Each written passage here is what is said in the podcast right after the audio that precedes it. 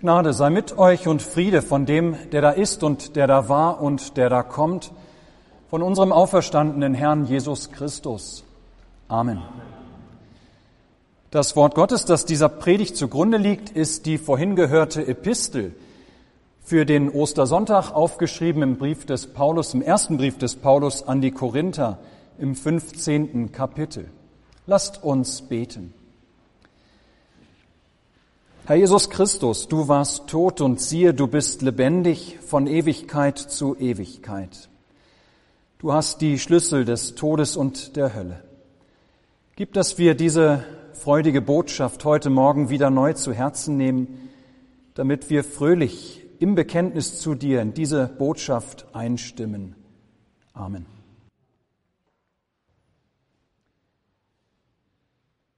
Liebe Gemeinde, ihr kennt gewiss dieses Spiel, das Kinder lieben. Nachdem das eigene Frühstücksei ausgelöffelt ist, dreht man die leere Eihülle im Eierbecher um, sodass die untere Hälfte, die noch intakt war, nach oben guckt und dass das noch scheinbar zu genießende Ei dann einem anderen Gast angeboten werden kann am Frühstückstisch. Die Kinder lieben das. Sie warten dann ganz gespannt auf die bittere Enttäuschung derjenigen, die das empfangen, wenn sich herausstellt, dass das Ei hohl ist, dass es leer ist, dass es ganz und gar ohne Inhalt ist. Es ist auffallend, wie wenig Menschen hierzulande heutzutage noch mit Ostern etwas anfangen können. Es ist eigentlich ähnlich wie zu Weihnachten. Die Dekoration und zum Teil ganz schön viel Dekoration hängt schon Wochen vor dem Fest. Da wird fleißig gebastelt und gebacken und eingekauft, süßes und leckeres Essen für die Feiertage. Man freut sich auf die Zeit mit der Familie oder die Tage des Urlaubs. Und all das ist auch schön und gut zu haben. Es ist großartig. Die Süßigkeiten sind lecker und die Fröhlichkeit der Kinder macht Freude. Die Urlaubstage sind gut für Leib und Seele. Aber all dieses, all das, diese freien Tage, die ganzen Ostersüßigkeiten, die Zeit mit der Familie, all das würde Ostern zu nichts mehr als einer wohlverdienten Ferienzeit machen, ohne diesen Satz, den wir gerade eben im Glaubensbekenntnis wieder miteinander gesprochen haben. Ich warte auf die Auferstehung der Toten und das Leben der zukünftigen Welt.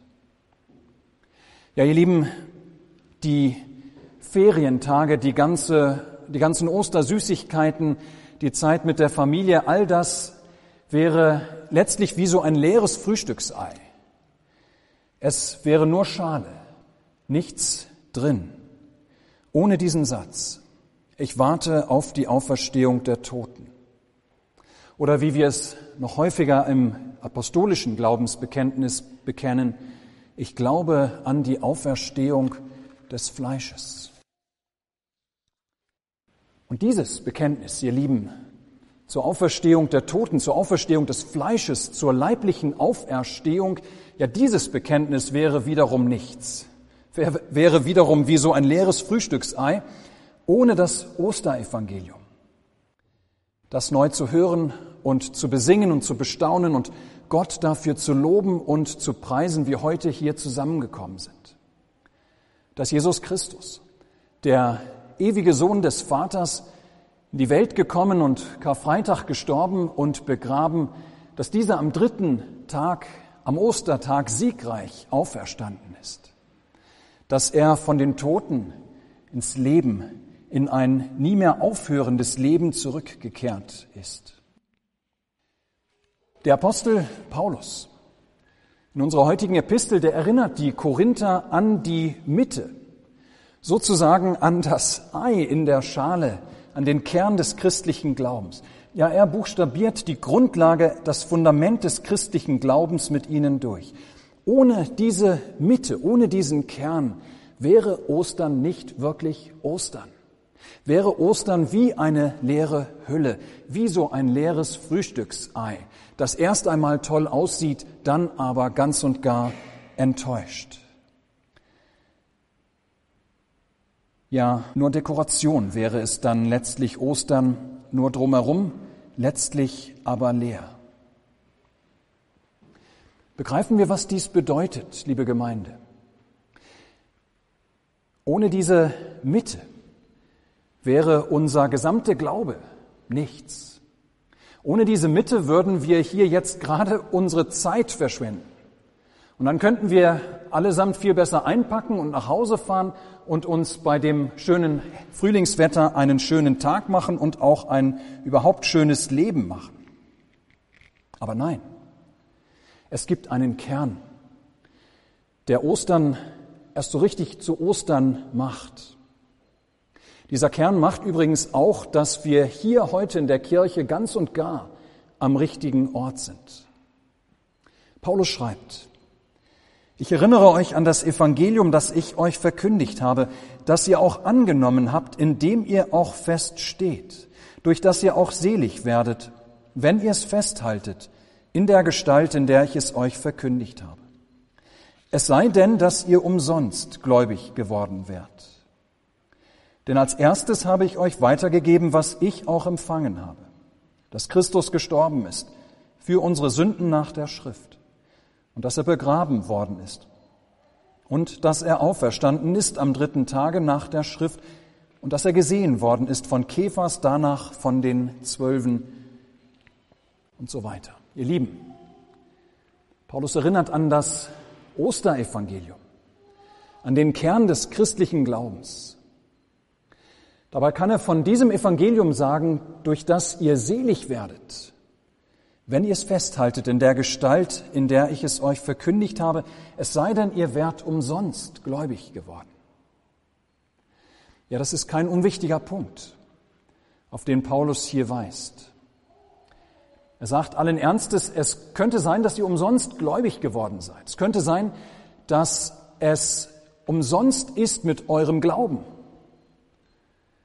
wenn nämlich dieses eine fehlt wenn dieser Kern des Glaubens fehlt, die Auferstehung des Sohnes Gottes am Ostertag, dass er am Ostermorgen auferstanden ist und lebt, heute und alle Zeit. Ohne diesen Kern ist Ostern und ist der Glaube wie ein leeres Frühstücksei. Warum erinnert Paulus gerade die Korinther an die Auferstehung Jesu? als die Mitte des christlichen Glaubens. Ihr Lieben, weil Korinth eine sehr weltoffene Stadt damals, weil man in Korinth, nachdem Paulus die Stadt verlassen hatte, um seine Missionsreisen fortzuführen, weil man in Korinth angefangen hatte, die Botschaft von der Auferstehung Jesu, wie Paulus sie ihnen verkündigt hatte, ja, dass sie das angefangen hatten umzudeuten. Man war zunehmend der Meinung, dass man das, was Paulus verkündigt hatte, doch so nicht glauben könnte. Mit der leiblichen Auferstehung Jesu, ja als moderner korinthischer Mensch kann man das ja nicht wirklich glauben. Dass man Jesu Auferstehung deshalb auch nicht ganz so eng sehen müsste. Dass man das auch anders verstehen könne, was Paulus verkündigt hatte, dass Jesus vielleicht irgendwie in den Gedanken weiterlebt der Menschen, in seinen Ideen, die weitergegeben werden, oder dass Jesus weiterlebt in seinen Nachfolgern, in seinen Jüngern. Das heißt, solange es Jünger gibt, die an ihn glauben, solange lebt Jesus auch weiter. Und dagegen hält Paulus fest, nein, Gott hat am dritten Tage Jesus Christus leibhaftig von den Toten auferweckt. Sonst wären wir alle umsonst miteinander gläubig geworden.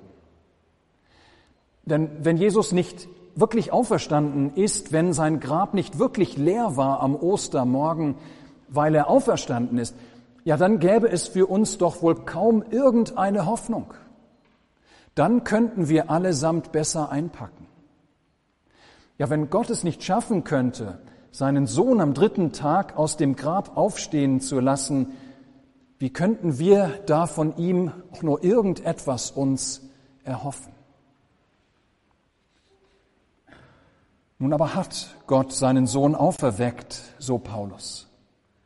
und hat damit bekräftigt, dass er es ernst meint mit unserer Erlösung, wie er es über die Jahrhunderte hinweg in der Schrift immer wieder verheißen hatte. Nein, wer diese Botschaft der Auferstehung Jesu in Frage stellt, wer sie aufweicht, wer sie umdeutet, der stellt damit im Grunde Gottes ganzes Retten in Frage.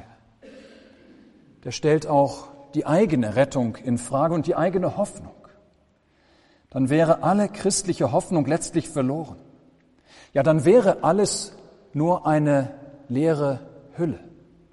Wird das Fundament weggenommen, kann der Glaube nicht bestehen. Und dann fügt der Apostel Paulus aber noch hinzu, liebe Korinther, es gibt aber auch überhaupt gar keinen Grund, dieses Fundament des Glaubens anzuzweifeln. Ja, es gibt überhaupt keinen Grund, die Auferstehung Jesu von den Toten anzuzweifeln. Im Gegenteil. Einmal ist alles nach der Schrift geschehen. Ihr könnt es nachlesen in der Bibel, was Gott von dem Heiland und Retter, der kommen soll, über Generationen hinweg verkündigt hat und wissen und erkennen, dass Jesus Christus, dieser Messias Gottes ist, gestorben für unsere Sünde, begraben und auferstanden am dritten Tag. Und dann sind da all die Geschehnisse rund um den Tod und die Auferstehung Jesu, wie sie sich ereignet haben an diesem einen Wochenende in Jerusalem, die zeigen, dass es alles stimmt. Dass Jesus wirklich tot war und dann wieder lebte. Das sind einmal die Vertreter der römischen Regierung, die sich vergewissert haben, dass Jesus wirklich tot war, indem sie ihm ein Speer in die Seite gestoßen haben, wo unzweideutig klar wurde, er ist tot. Einige von den Frauen, die beim Kreuz dabei standen, die hatten gesehen, als der Leichnam abgenommen wurde dann. Da war Josef von Arimathea und Nikodemus, das waren die ersten Christen mit Namen bekannt, die da waren, die den kalt werdenden Leichnam Jesu vom Kreuz genommen haben, die ihn berührt haben, die ihn ins Grab getragen haben. Sie haben ihn mit Leichentüchern umhüllt, wie es damals üblich war. Sie haben ihn in ein Felsengrab gelegt, die Josef für seine Familie und für sich selbst hatte anfertigen lassen. Ja, sie haben zu zweit diesen Stein vor die Öffnung des Grabes gerollt. Und dann waren da auch noch die Vertreter der hohen Priester. Sie wollten sicherstellen, dass es wirklich vorbei war mit diesem Jesus von Nazareth, dass er ihnen keinen Ärger mehr macht und auch die Anhänger dieses Jesus ihnen keinen Ärger mehr machen werden. Und so gehen sie hin zu den Römern und sie haben um eine bewaffnete Grabwache gebeten. Die Römer bestellen also Soldaten ans Grab, um das Grab Jesu zu bewachen, damit mit den Worten der Juden damit die Jünger nicht seine Leiche stehlen und die Leute betrügen und behaupten, er sei auferstanden. Die Jünger konnten also nicht ohne weiteres kommen, um den Leichnam Jesu zu stehlen, um dann zu behaupten, er sei auferstanden. Aber das leere Grab ist sowieso nicht der Beweis letztlich für die Auferstehung Jesu. Das leere Grab könnte man auch noch anders erklären. Nein, der, der Beweis für die Auferstehung ist vielmehr die Tatsache, dass es Augenzeugen dafür gibt, sagt Paulus. Es gibt Leute, die sind dem Auferstandenen begegnen und die könnt ihr fragen, die könnt ihr dazu befragen. Das waren Menschen, Männer und Frauen, die dem Auferstandenen in den Tagen bis zu seiner Himmelfahrt begegnet sind. Eben nicht nur am ersten Tag, als sie alle vielleicht noch irgendwie unter einem großen Schock standen. Nein, auch die Tage danach. Es gibt Augenzeugen, die bestätigen werden, dass Jesus als Auferstandener umhergegangen und den Seinen begegnet ist. Diese Augenzeugen, die waren bereit, selbst zu sterben für, ihre, für ihren Glauben oder für ihre Überzeugung der Wahrheit dessen, was sie gesehen haben. Und das macht sie doch relativ vertrauenswürdig, dass sie nicht irgendeinem Wunschdenken hinterherlaufen, sondern dass es wirklich stimmt, was sie gesehen haben, was sie erlebt haben, wenn sie bereit waren, dafür selbst ihr Leben zu lassen. Ja, ganz so vielmal betont Paulus, der auferstandene Jesus ist gesehen worden. Zuerst nennt er Petrus mit dem Namen Kephas, dann die anderen Jünger, Jünger und dann ist er selbst von 500 zum Teil noch lebenden Brüdern und Glaubensgeschwistern gesehen worden, sagt Paulus. Ja, die könnt ihr befragen. Dann ist er auch noch von Jakobus, dem Bruder des Herrn, gesehen worden. Und all den Aposteln, denjenigen also, die den auferstandenen Christus, die von ihm beauftragt wurden, die Botschaft von seiner Auferstehung in alle Welt hinauszutragen. Sie haben ihn alle gesehen. Ja, und schließlich, so Paulus, habe auch ich ihn gesehen. Bei seiner Berufungsgeschichte außerhalb von Damaskus. Und auch Paulus, der hatte keine Halluzination in dem Moment. Es war nicht so, dass er nur dachte, Jesus irgendwie vielleicht gesehen haben zu können. Nein, denn wenn es von ihm abhing, wenn es nach ihm Paulus gegangen wäre, dann wäre er doch niemals auf die Idee gekommen, Menschen zu verkündigen, dass Jesus von den Toten auferstanden ist. Ganz im Gegenteil. Paulus hatte ja entschlossen und schonungslos, wirklich ganz und gar hart, hatte er die Christen verfolgt, die eben dieses behauptet hatten, dass Jesus wieder lebte. Paulus hatte es sich zu seiner Hauptaufgabe gemacht, diese Christen mundtot zu machen sie zu verhaften, dass sie eben nicht diese Sache weitererzählen, weil sie behaupteten, dass Gott Jesus auferweckt hatte. Und er war bereit, dafür selbst über Leichen zu gehen. Aber dann begegnet auch Paulus dem Auferstandenen, mit dem er in seinem Leben nicht gerechnet hatte. Und Jesus macht ihm deutlich, dass Paulus getäuscht hatte mit seiner Leugnung der Auferstehung Jesu. Dass es stimmt, dass er Jesus tatsächlich auferstanden war, wie die Schrift es vorhergesagt hatte und wie all die Zeugen es behaupteten.